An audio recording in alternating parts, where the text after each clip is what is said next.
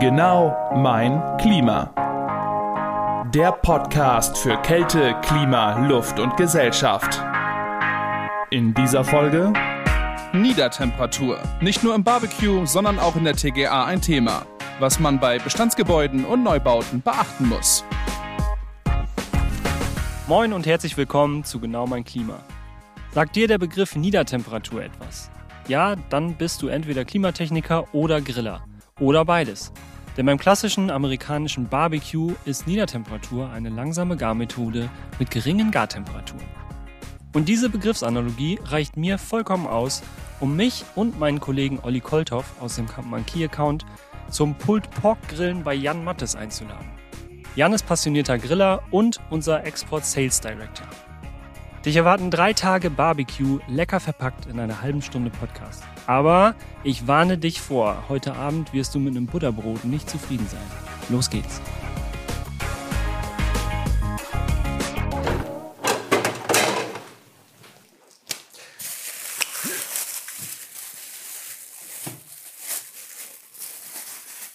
Das ein Messer?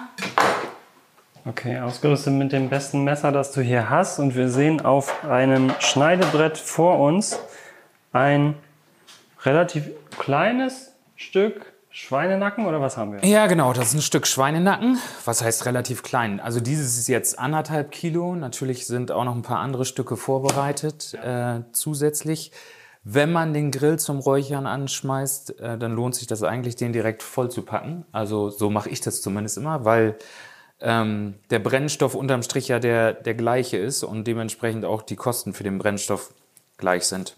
Und dann, wenn man es so fertig pariert hat, also alles irgendwie, alle Sehnen weggenommen hat und das grobe überschüssige Fett weggesetzt hat, dann reibt man es einfach mit Senf einmal ein. Ähm, zum einen bringt der Senf Geschmack und Würze ans Fleisch, aber ist dann auch quasi eine Haftgrundlage für die Gewürzmischung, die dann anschließend aufgebracht wird.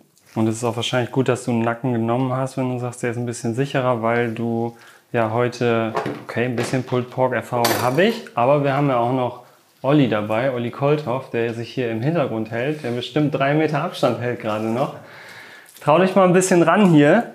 Ja, ich habe mich bisher immer nur bekochen lassen, deswegen habe ich auch so viel Abstand. Ach so, du willst das auch gerne so belassen. Okay, verstehe, verstehe. Aber warum machen wir das eigentlich? Weil wir sind ja sofort schon irgendwie ins, äh, ins Liebhabergespräch über ähm, Barbecue gekommen, Jan. Ähm, ich habe euch ja gebeten, dass wir das mal machen für unseren Podcast, weil der Aufhänger eigentlich der Begriff Niedertemperatur ist. Äh, ein Begriff, der geläufig ist, sowohl beim Barbecue als auch in der Klimatechnik. Und was äh, da, naja, die Unterschiede, natürlich sind es erhebliche Unterschiede, aber welche das sind, da wollen wir heute mal nach und nach zu sprechen kommen. Ähm, starten aber hier jetzt noch immer mit der Fleischzubereitung. Und jetzt warte mal, jetzt hast du hier den, den äh, Rub aufgemacht was, äh, und den wollen wir eigentlich ja lieber jetzt mal Olli drauf machen lassen. Oh, da kann man da was verkehrt machen. Nee. Eigentlich nicht. Kannst du einfach drauf, großzügig drauf streuen auf das Fleisch. Ihr sagt Stopp, ne? wenn es zu viel ist. Ne? Weil runterkratzen ist Naja, ja richtig großzügig, also richtig. Da darf ruhig eine richtige Schicht drauf sein. Also zu viel geht an der Stelle nicht. Okay, ich versuche das, Das mal. ist Trockengewürz letztendlich eigentlich. Man hat immer ein bisschen Angst, dass man zu viel macht, damit es, weil es dann versalzen könnte, aber es passiert eigentlich tatsächlich nicht bei diesen Rubs. Guckt euch das an. Ist das gut oder noch zu wenig? Das ist gut, sieht schon gut aus. Okay. Also im Prinzip haben wir Schritt 1 geschafft. Fleisch ist fertig gemacht, gesäubert worden, ist jetzt einmariniert worden, also Senf- und Gewürzmischung drauf und das darf jetzt eigentlich in den Kühlschrank wandern, ähm, damit natürlich der Geschmack aus der Gewürzmischung ins Fleisch zieht, bevor das Ganze dann auf den Grill wandert. Ja, okay. Das heißt, wir sind für heute eigentlich auch schon fertig mit dem Vorbereiten des Fleisches. Korrekt. Das darf jetzt ruhen. Wann sehen wir uns wieder? Gerne in 24 Stunden. Alles klar. Dann bis morgen. Bis morgen.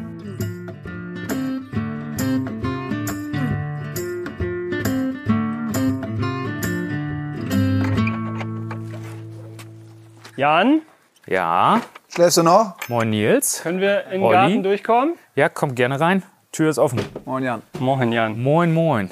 Du stehst hier schon an deinem wunderschönen, riesenroten Kamado Joe. Richtig. Was müssen wir tun?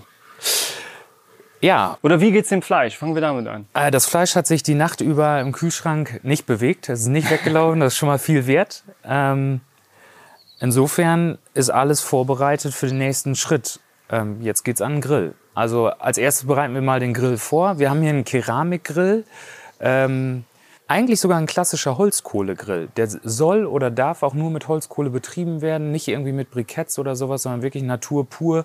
Und das eignet sich hervorragend eigentlich zum Räuchern. Also gerade so für diese Low-and-Slow-Geschichten, ähm, Pulled Pork oder auch Spare Ribs etc. kann man damit wunderbar machen. Ähm, da füllen wir jetzt Holzkohle rein, also ganz normale Holzkohle und machen den Korb da unten einmal richtig voll. Ähm, dann kommen da ein paar Stückchen äh, Holz drauf. In dem Fall nehmen wir jetzt Buchenholz. Ähm, das ist so das Standardholz, welches zum Räuchern verwendet wird. Ja, und dann ähm, feuern wir das Ding an, machen den Deckel zu, verkabeln das Fleisch. So, man sieht jetzt, wie hier in der Mitte schon so ein kleines Glutnest entstanden ist. Ähm, dann kommen jetzt noch die Holzstücke drauf und dann sind wir eigentlich bereit, das Fleisch draufzulegen. Welche Temperatur ist das denn, die wir als Flughöhe sozusagen anpeilen? Du hast ja eben schon mal gesagt, low and slow. Wo, wo bewegen wir uns da?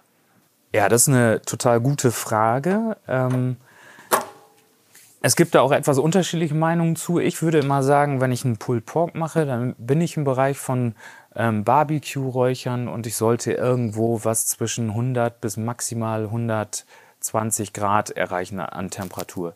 Damit fährt man ganz gut. Natürlich hat man leichte Schwankungen, dann ist das mal bei 112, mal bei 115 Grad. Aber das ist alles in einem Rahmen, ähm, wo es dem Fleisch am Ende nicht wehtut. Wir haben jetzt über Temperaturen bei, äh, beim Grillen, beim Barbecue Low and Slow gesprochen. Dazu kann man auch Niedertemperatur sagen. Olli, Ja, dein. Part, Niedertemperatur als äh, Schlagwort ja auch für die Klimatechnik. Äh, sprechen wir jetzt nicht von 110 bis 120 Grad.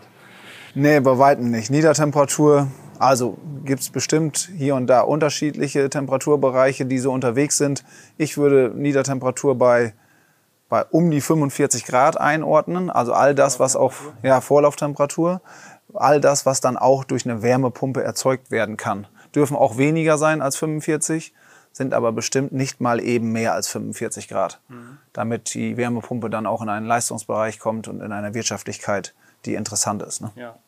Und äh, Wärmepumpen, Niedertemperatursysteme, so gerade für den Wohnbereich, werden gerade sehr gehypt, ne? auch weil es da eben ein äh, Ziel ja auch äh, veranschlagt wurde, auch ja von Robert Habeck, ähm, mit den großen ja, Wärmepumpenanbietern dann auch in Deutschland. Ähm, ich gucke das gerade noch mal eben auf meinem Spickzettel nach, ehrlich gesagt. Also ab 20, ab 2024 sollen 500.000 Wärmepumpen pro Jahr eingebaut sein. Ähm, bis 2030 sollen es insgesamt 6 Millionen sein. Das gilt vor allem für den Wohnbereich. Ne? Wo kann man denn da sagen, gibt es da große Unterschiede jetzt systemischer Art, wenn wir von Niedertemperatursystemen im Wohnbereich sprechen oder zu gewerblichen Bereichen, wo wir dann eher unterwegs sind von Kampmann?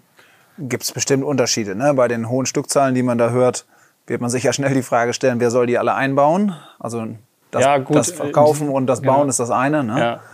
Ähm, Aber also natürlich die, die bisher auch die Gasthermen eingesetzt haben, die dann natürlich freie Kapazitäten haben sollen, was das angeht. Genau, das wäre ja auch unser, unser Liebstes, wenn, wenn das so möglich wäre von den Kapazitäten. Und würden wir auch begleiten und werden wir auch begleiten. Wenn man äh, in, den, in den Bereich der, des, der Wohngebäude geht, dann wird man auf beides treffen, auf äh, Neubauten, die natürlich leicht in der Lage sind, heute mit einer Wärmepumpe beheizt zu werden. Und man wird auf viele Bestandsgebäude treffen, die heute noch eine Öl- oder Gasheizung haben und sich ähnliche Gedanken machen, aus gegebenen Anlass. Ähm, das sind unterschiedliche Aufgaben, weil man im Bestand natürlich auch auf ein altes Heizkörpernetz trifft. Und ähnlich ist es eigentlich im Industrie- oder gewerblichen Bau. Da treffen wir einerseits auf Büro- und Verwaltungsgebäude, die äh, im Bestand vorhanden sind, aber auch auf Neubauten, die sich gleiche Gedanken machen. Die machen die sich vermutlich aber auch schon etwas länger. Also ein Neubau eines Büro- und Verwaltungsgebäudes hätte heute schon sich bestimmt die Gedanken über ein sinnvolles System der Beheizung gemacht und da wird die Wärmepumpe auch schon vorher eine Rolle gespielt haben. Im gewerblichen Bereich wird das zunehmen. Da haben wir die letzten Jahre doch stark festgestellt, dass die Wärmepumpe noch nicht so viel Einzug gehalten hat. Äh, speziell in welchen Einsatzbereichen oder zieht sich das Ja, durch? da wo Kampmann unterwegs ist, ist sicherlich der Bereich ähm, ja, Industriehallen, Logistikgebäude. Da hat man sicherlich eher noch herkömmliche Systeme mit, mit Niedertemperatur, vielleicht überhaupt Heizkesseln oder Ähnlichem gesprochen, aber da sind dann Systemtemperaturen von noch 60 Grad vorhanden gewesen oder mindestens 55, um die 50 rum wegen mir auch. Oder auch ganz, äh, ganz viele Systeme, die noch mit Dunkelstrahlern oder Hellstrahlern gearbeitet haben. Okay, die gerade ganz andere Probleme Die haben, haben die dann sicherlich ganz gasdirekt andere Sorgen sind. momentan. Ja. Ja. Ähm, wenn du jetzt sagst 60 Grad, 55 Grad, dann sind das aber auch schon Systeme, die schon so unter dem Mantel Niedertemperatur eigentlich angeboten wurden, wenn ich das richtig verstanden habe. ja, sind auf jeden Fall deutlich niedrigere Systemtemperaturen, als wir noch vor Jahren hatten. Von ne? woher kommen wir denn? Wir kommen sicherlich von Temperaturen, jetzt will ich nicht so sehr von ganz früher sprechen. Also die 90 und 80 Grad sind auch schon länger Geschichte, aber Temperaturen um 70 Grad im Vorlauf sind auch lange noch gang und gäbe gewesen. Und äh, da sind natürlich die Differenzen zu heute mit 45 Grad ähm, alleine vom Vorlauf, aber auch die Spreizungen ganz andere. Wenn wir früher 70 äh, Grad im Vorlauf und 55 Grad im Rücklauf gefahren hatten, dann war das eine mittlere Übertemperatur, die, ja, wie man leicht rechnen kann, etwas über 60 Grad lag. Äh, eine mittlere, ja, doch eine mittlere Temperatur mit äh, leicht über 60 Grad. Und wenn wir heute 45 Grad im Vorlauf fahren, dann werden wir Spreizungen fahren, die vielleicht noch 5 Kelvin betragen, dann muss das Wasser auch schon mit 40 Grad zurückkommen. Ähm, das ist eine Differenz, die schnell mal 20 Kelvin hat. Ne? Ähm, wir sind ja noch so ein bisschen bei den Grundlagen. Woran liegt es denn überhaupt, dass ich jetzt auch in einem Bestandsgebäude ähm, jetzt auf ein Niedertemperatursystem umsteigen kann? Warum können die Vorlauftemperaturen jetzt niedriger sein? Ja, beim Bestandsgebäude mal eben ist das nicht. Also man mu- muss sich schon mit seinem Gebäude beschäftigen und wirklich hinterfragen, was das vorhandene System, den Heizkörper, der Rohrleitung und Ähnlichem überhaupt imstande ist zu leisten. Ähm, Das kann durchaus eine Mischung sein aus Nutzen der bestehenden Technik und Ergänzen von teilweise neuer Technik.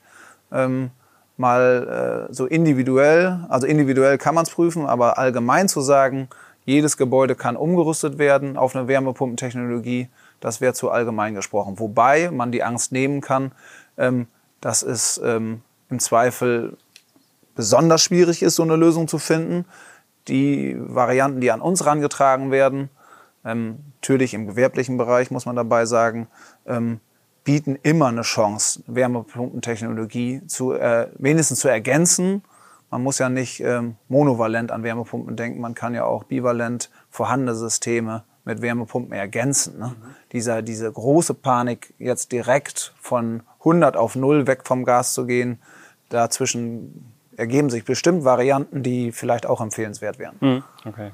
Und so gerade im Neubau sind es aber dann wahrscheinlich vor allem die, die besseren Dämmwerte der Gebäude, die das einfach dann möglich machen, dass ich da Niedertemperatursysteme, mit Niedertemperatursystemen eigentlich gar kein Problem mehr habe. Genau. Also die, die, die Neubauten heutzutage haben natürlich viel weniger Heizlast in der Anforderung, ähm, bieten damit schon mal ähm, einfachere Wege, auch mit sehr niedrigen Temperaturen zu arbeiten. Bei Bestandsgebäuden treffen wir eigentlich auf, auf alte Heizlasten, die natürlich auch äh, ja, ein bisschen mehr Aufwand äh, bedeuten, aber wohl zu lösen sind. Wenn wir von isolierten Gebäudewänden, Gebäudehüllen sprechen, dann bin ich jetzt eigentlich wieder beim Keramikgrill. Weil das ist das Schöne am Keramikgrill, diese dickwandige Keramik, aus der er besteht. Deshalb, Jan, wie ist das bei dir? Ich bin ehrlich gesagt sogar eher ein Wintergriller damit. Ich mache viel mehr im Winter damit als im Sommer. Ist im Prinzip genau dasselbe wie im Haus auch. Je besser isoliert, umso weniger Energie brauche ich, um das System irgendwie heiß zu bekommen, warm zu bekommen und warm zu halten. Ähm, ich, also ich nutze ihn im Sommer und im Winter, so, so viel sei dazu gesagt. Ähm, ich finde es immer ganz cool, dass die Leute, wenn ich denen sage, dass ich das schaffe, den Grill 24 Stunden mit einer Ladung Kohle durchzu, durchlaufen zu lassen, dass sie immer ganz, ganz ungläubig gucken und sagen, hey, das kann doch gar nicht funktionieren. Also wie, wie willst, da musst du doch zwischendurch mal Kohle nachlegen, weil ich meine, wir reden immer noch von normaler Holzkohle, nicht von Briketts, also nichts komprimierten. Ähm, aber der braucht durch diese hohe Isolation, 4 cm Keramik, braucht er am Ende so wenig Brennstoff und so wenig Heizenergie in Summe, dass der einfach auch 24 Stunden am Stück durchhält. Wir haben jetzt 12 Uhr am Montag. Das Fleisch ist Beste drauf. Zeit zum Grillen, oder? Ja, eigentlich schon. Aber man hat im Moment noch nicht so viel davon, außer dass das schon mal ähm, auf dem Grill liegt und äh, bis dahin schon mal lecker aussah. Aber bis, ähm, bis in vielen Stunden sehen wir erstmal nichts mehr von dem Fleisch. Das heißt, wir kümmern uns jetzt erstmal den Nachmittag um andere Projekte und sehen uns dann morgen wieder. Alles klar, bis morgen. Ja, bis morgen. Freue mich drauf.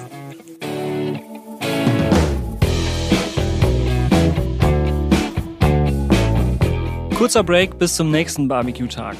Du hast in deinen TGA-Projekten sicher auch mal mit Lieferproblemen zu tun. Wir hören, dass der Markt bei Lufterhitzern und dezentralen Schulüftungsgeräten gerade schwierig sein soll. Nicht bei uns. Wir sind lieferfähig mit kurzen Lieferzeiten. Und jetzt geht's weiter.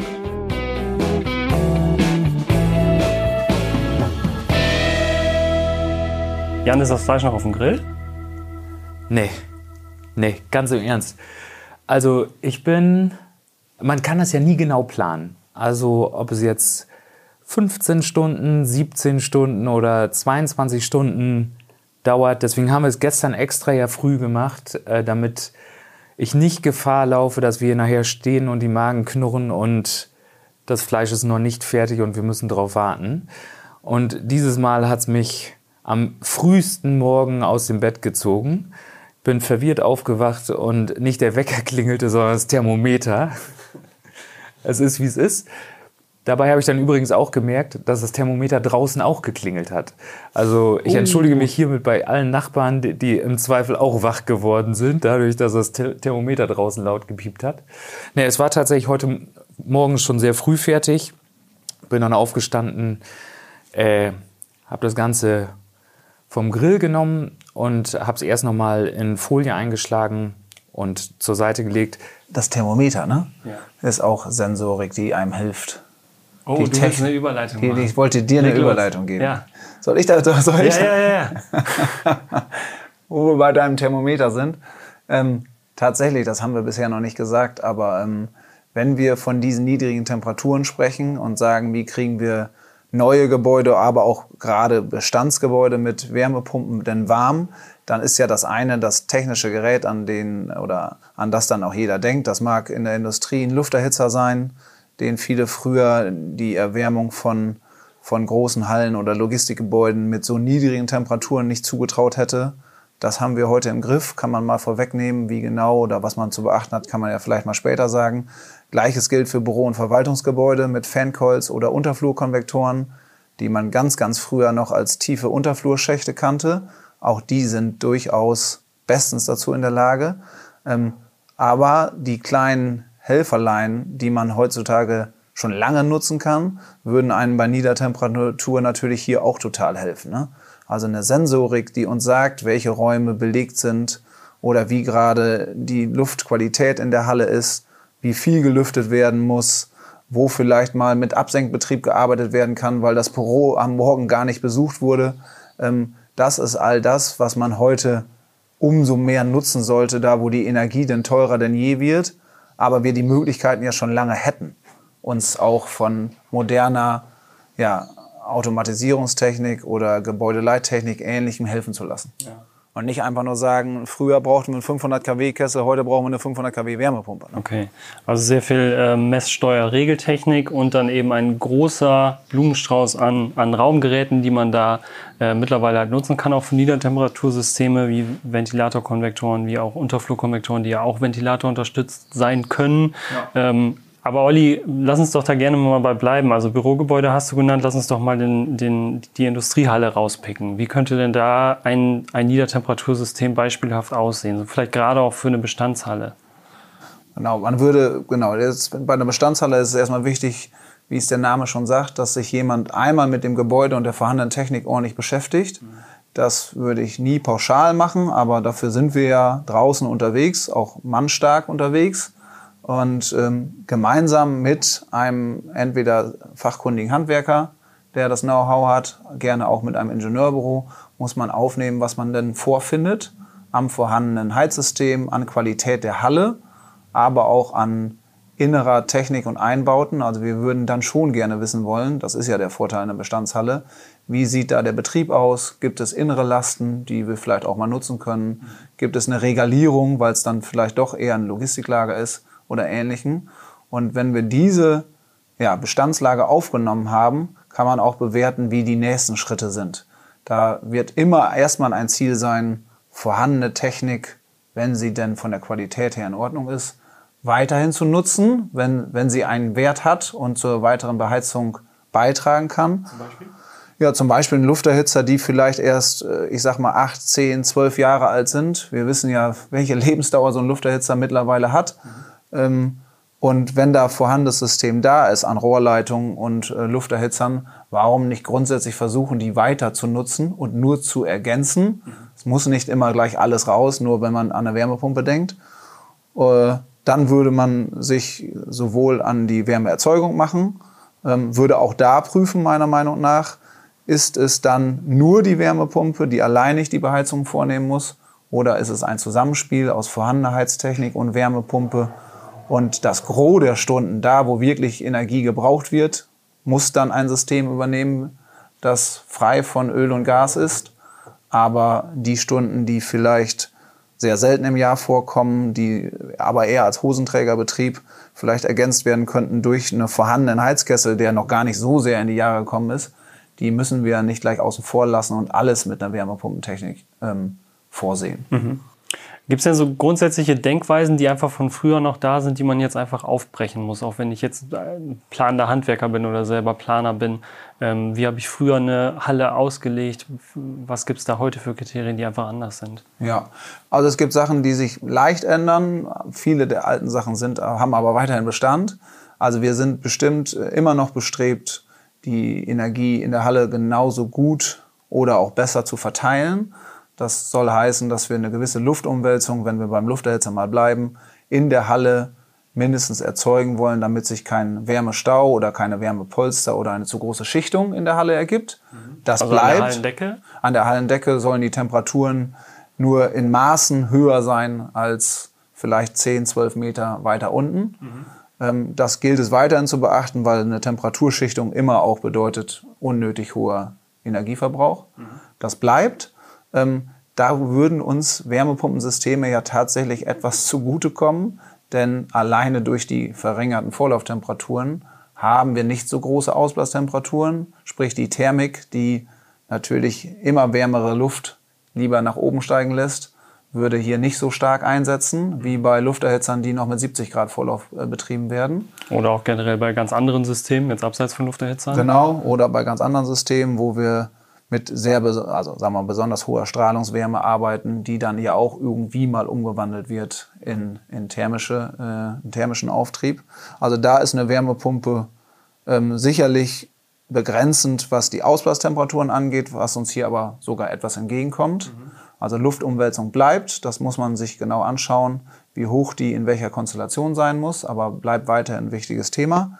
Ähm, dadurch, dass wir früher relativ schnell eigentlich die Heizlast mit einem Lufterhitzer erreichen konnten, ich sage mal eine Beispielhalle von überschaubaren 5000 Quadratmetern, konnte man mit wenig Lufterhitzern seitens der Heizlast bedienen. Mhm musste man sich aber früher auch immer schon Gedanken machen, wie kriege ich denn genügend Luftumwälzung. Mhm. Dieses Zusammenspiel wird jetzt etwas leichter, weil ich mehr Luft bewegen muss bei niedrigerer Ausblastemperatur. Also komme ich automatisch schneller an die notwendige Luftumwälzung, als ich es früher gekommen wäre. Muss deswegen aber auch vielleicht gar nicht so viel mehr Lufterhitzer aufhängen, als ich es damals auch gemusst hätte. Also die Mischung ähm, überrascht einen teilweise, wenn man an, äh, an die Auslegung mit Wärmepumpen geht und den Lufterhitzer nicht dafür angesehen hätte, dass er das durchaus kann. Mhm.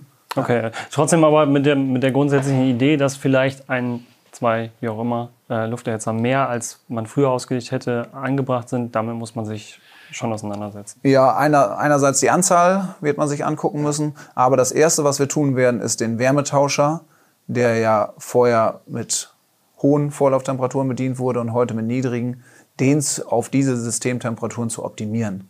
Und da gibt's äh, Mittel und Wege. Wir sind ja auch die letzten Jahre dann sicherlich technisch nicht dümmer geworden, den Lufterhitzer und sein Herzstück, den Wärmetauscher, so zu optimieren, dass er auch Wärmepumpentemperaturen ja, besser verarbeiten kann und das Beste rausholen kann. Du hast von Luftbewegungen gesprochen, die dann auch ähm, man höher veranstaltet, als man es früher gemacht hätte.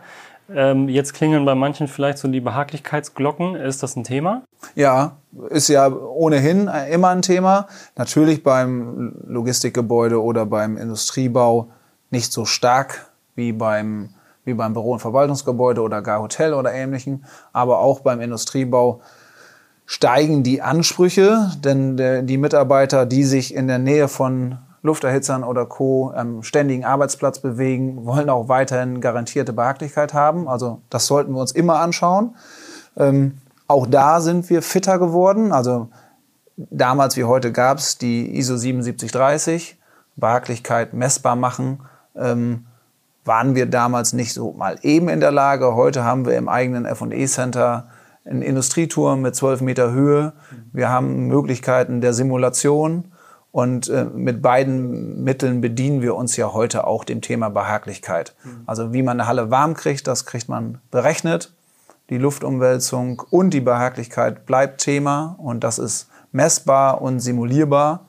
Und so müssen wir auch bei Lufterhitzern, die dann ähm, in großen Höhen zwar sitzen, aber trotzdem den Aufenthaltsbereich, mindestens die unteren zwei Meter der Halle berücksichtigen und Behaglichkeit gewährleisten. Und das macht man mit modernen Luftauslässen und äh, einer vorherigen Absprache auch mit Bauherren und Ähnlichen, dass man weiß, äh, welche Bereiche besonders sensibel sind. Aber das ist, gilt es immer zu beachten. Und so kommt man dann auch weg von vermeintlichen Weisheiten, die man dann früher einmal rangezogen hat. Äh, eine, die mir jetzt ein paar Mal begegnet ist, ist, man darf nicht unter Körpertemperatur ausblasen. Was tatsächlich. sagst du dazu? Ja, tatsächlich. Ähm, da muss man im eigenen Hause auch fairerweise sagen, das haben wir jahrelang gepredigt und auch aus, aus voller Überzeugung gepredigt. Ne? Ist ja nicht so, dass wir uns das ausgedacht hätten. Mhm. Ähm, aber mit den modernen Möglichkeiten können wir auch belegen, dass man unter Körpertemperatur einblasen darf, wenn man die Luftgeschwindigkeiten im Aufenthaltsbereich dann aber entsprechend auch abbaut.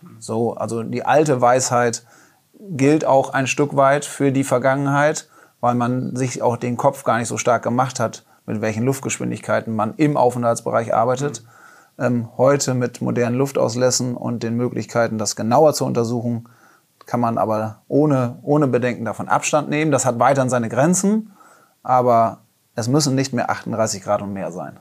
Das darf dabei gesagt sein, ja. Apropos Körpertemperatur, Jan, hast du eigentlich zwischendurch mal den Deckel gelupft heute Nacht oder gestern Nachmittag noch? Guckst du da mal rein ins Fleisch oder lässt du das wirklich die ganze Zeit drin? Es gibt einen schönen Satz, der heißt Looking stops cooking. Und da versuche ich mich äh, ganz konsequent dran zu halten. Nee, tatsächlich, dadurch, dass alles sensorisch überwacht ist, also okay. sowohl Garraumtemperatur wie äh, Fleischkerntemperatur, ähm, habe ich mir das mittlerweile abgewöhnt, den Deckel zwischendurch mal anzuheben. Das war früher so in den Anfangszeiten, so die ersten zwei, drei Male, da wollte man noch mal wissen, wie sieht's denn jetzt aus und oh, ist es nicht vielleicht doch außen verbrannt schon oder muss ich nicht hier aufpassen, da aufpassen. Mittlerweile Fleisch drauf, Deckel zu, wenn's piept, ist fertig, runter, Wiedersehen. Das wäre auch wirklich kontraproduktiv. Das wäre quasi, Olli, wie wenn ich im Winter in einer Industriehalle die Tore aufmache und da keinen Torluftschleier drüber hätte. Ja, da, ähm, da macht es natürlich die Frequenz, ne? aber man kann sich vorstellen. Also ich dachte, du sagst jetzt noch was zu meiner super Überleitung. Ach so. Ich, jetzt schon eigentlich gedacht, ich war schon so im Fokus, ja. Diese Überleitung war wirklich sehr gut. aber tatsächlich. Ähm, ist es dann ja ähnlich, wie, wie hieß es nochmal, Looking Stops Cooking. So ein äh, Industrietor mit schnell mal 4 mal 4 Meter Öffnungsmaß kann natürlich nicht, äh, nicht förderlich sein für die Hallenbeheizung. Aber ähm, es hilft ja auch die beste Halle nichts, äh, wenn da keine Frequenz im Tor ist, dann, gehen, dann geht auch irgendwie nichts rein und raus. Also somit muss man sich der, der Aufgabe ja annehmen. Und da macht es dann die Frequenz. Also ähm, ein Industrietor, was sehr selten öffnet und schließt, gleich ähm, mit besonderer Technik zu bedienen. Also unser eins, also als Kampmann denkt natürlich an einen Industrietorschleier.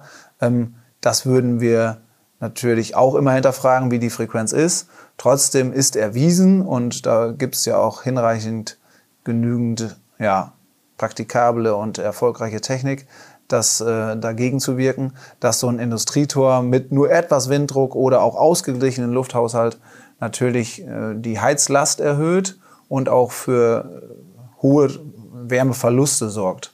Somit würden wir spätestens, wenn man sich mit Beheizung über Wärmepumpentechnologie Gedanken macht, das Industrietor auch immer ja, besonders kritisch beäugen, weil man natürlich mit mit vorhandener Technik, die dann nur noch niedrige Vorlauftemperaturen hat, auch nicht mal eben einen hohen Wärmeverlust ausgleichen kann.